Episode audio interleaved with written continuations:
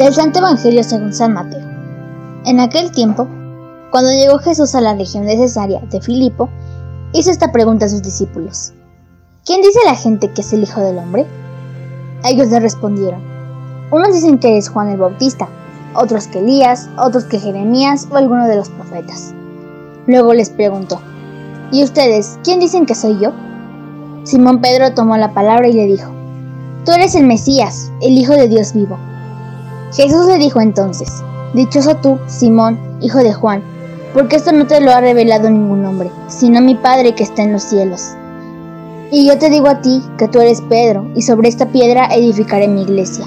Los poderes del infierno no prevalecerán sobre ella. Yo te daré las llaves del reino de los cielos. Todo lo que ates en la tierra quedará atado en el cielo, y todo lo que desates en la tierra quedará desatado en el cielo. Palabra del Señor.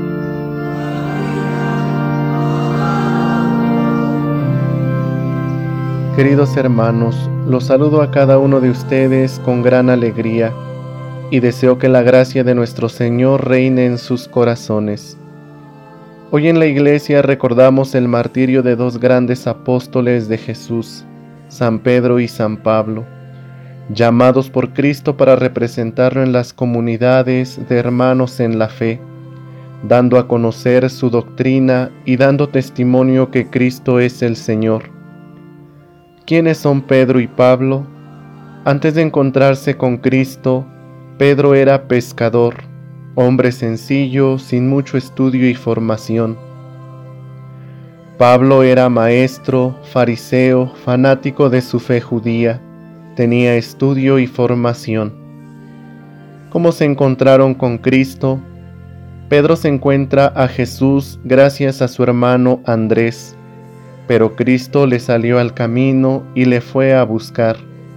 Le invita a ser pescador de hombres, le hace jefe del grupo de los apóstoles, le dio las llaves de la iglesia fundada por Cristo, sobre esta piedra edificaré mi iglesia. Pablo se encuentra con Jesús porque él sale a su encuentro, mientras él va de camino a Damasco. Jesús le tira de su caballo, y le da la gracia de abrirse a las nuevas realidades del Espíritu, convirtiéndole de perseguidor a pregonero de la fe. ¿Cuál fue la misión de cada uno después de conocer a Jesús? Pedro lleva la barca de la iglesia hasta el final. Entregó su vida por defender la fe en Cristo, muriendo mártir en Roma.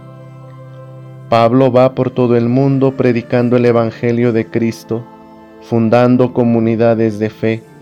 Pasó por muchas pruebas, pero siempre se mantuvo fiel hasta dar su vida por Cristo. Esta solemnidad, por medio de la palabra de Dios que escuchamos, nos invita a cada uno de nosotros a confesar nuestra fe en Jesucristo y en su iglesia, que es una, santa, católica y apostólica. ¿Cómo debe de ser esta confesión de fe? sin miedo, sin temor y sin cobardía. Debe ser más bien con alegría, con gozo, con confianza, pero sobre todo con compromiso de defender nuestra fe a capa y espada.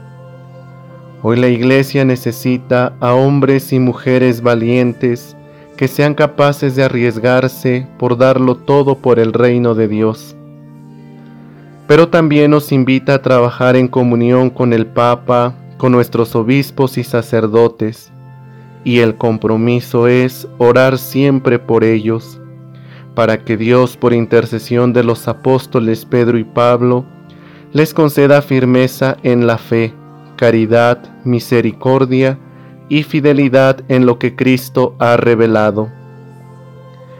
Y a nosotros se nos invita a que cada día con valentía reconozcamos a Jesús como el Mesías, el Hijo de Dios vivo, que le anunciemos a cada uno de nuestros hermanos, aunque nos cueste la vida. Tenemos que ser pregoneros de fe, tenemos que ir al mundo y gritar que Cristo vive. Tenemos que defender a nuestra Madre la Iglesia en las persecuciones que padece pero sobre todo debemos de tener la firme confianza de que Dios no dejará que los poderes del infierno prevalecerán sobre su iglesia. Es un compromiso y es tarea de todos. Pidamos a San Pedro y a San Pablo que ellos nos asistan con su intercesión, que ellos cuiden a toda la iglesia y que cada día nosotros podamos perseverar en la fe. Dios les bendiga.